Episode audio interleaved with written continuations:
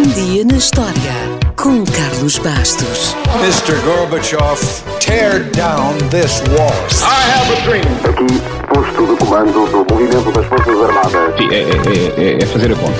Houston, we have a problem. Yes, we can. And now for something completely different.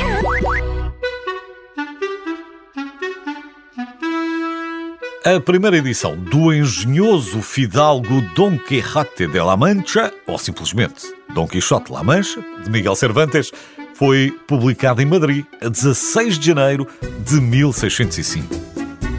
Pode nunca ter lido, mas já ouviu falar milhares de vezes no Cavaleiro da Triste Figura, que, acompanhado pelo seu fiel escudeiro, Sancho Pança, lutava contra moinhos de vento em nome da justiça. Mas não pense que é um romance de cavalaria. Pelo contrário, é uma paródia a esse tipo de romances. Aliás, os moinhos de vento acho que dão logo uma pista, não é?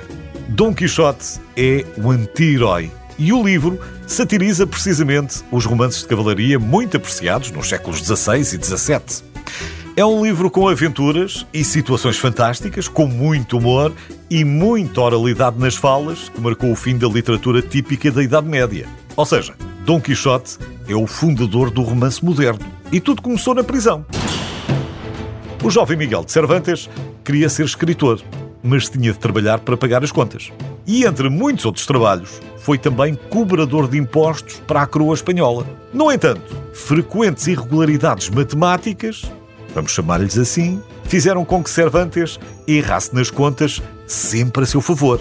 E levaram-no à cadeia de Sevilha duas vezes, entre 1597 e 1602. Foi durante esse período na prisão que se acredita que Cervantes tenha começado a pensar pela primeira vez na história de Dom Quixote. Depois da publicação do volume original de Dom Quixote, Cervantes escreveu gradualmente, ao longo de oito anos, uma coleção de novelas divididas em 12 partes.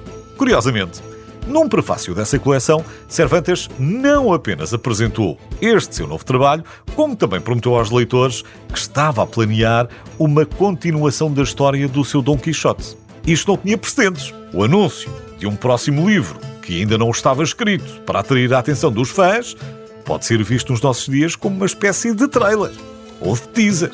Era uma coisa muito à frente. Vamos ver uma trailer. Let's look at the trailer. Cervantes prometeu e cumpriu. O segundo volume de Dom Quixote foi publicado dois anos depois. Porém, antes da sua continuação oficial ter visto a luz do dia, apareceu no mercado um falso Dom Quixote Parte 2, publicado por um tal Alonso Fernandes de Avellaneda. O livro tinha fraca qualidade e era, evidentemente, um roubo dos direitos de autor que não existiam nesse tempo. Cervantes terá ficado furioso. No entanto, acredita-se que esse tenha sido o rastilho para que ele finalmente decidisse terminar a sua própria segunda parte de Dom Quixote. E em boa hora terminou, porque Dom Quixote ajudou a estabelecer a língua espanhola moderna. Por uma razão simples. Cervantes escreveu como as pessoas falavam. Ou seja, o estilo que utilizou era muito mais familiar para os seus contemporâneos do que a escrita formal da época. E assim, a popularidade de Dom Quixote consolidou o castelhano moderno.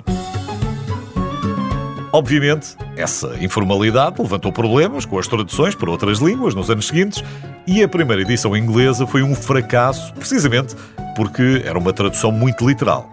Mas esses problemas foram ultrapassados ao longo dos anos e hoje Dom Quixote está traduzido em mais de 50 idiomas, incluindo o Esperanto e o Braille. Infelizmente, Cervantes não lucrou muito com o sucesso de Dom Quixote.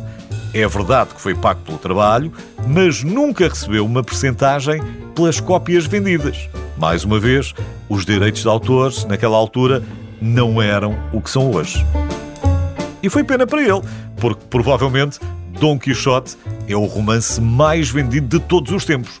Aliás, no que diz respeito a livros, a todos os livros, calcula-se que só a Bíblia tenha tido mais edições do que as aventuras do Cavaleiro da Triste Figura, Dom Quixote de la Mancha, e do seu fiel escudeiro Sancho Panza, e, é bom não esquecer, do seu infatigável Rocinante, um dos cavalos mais conhecidos da literatura.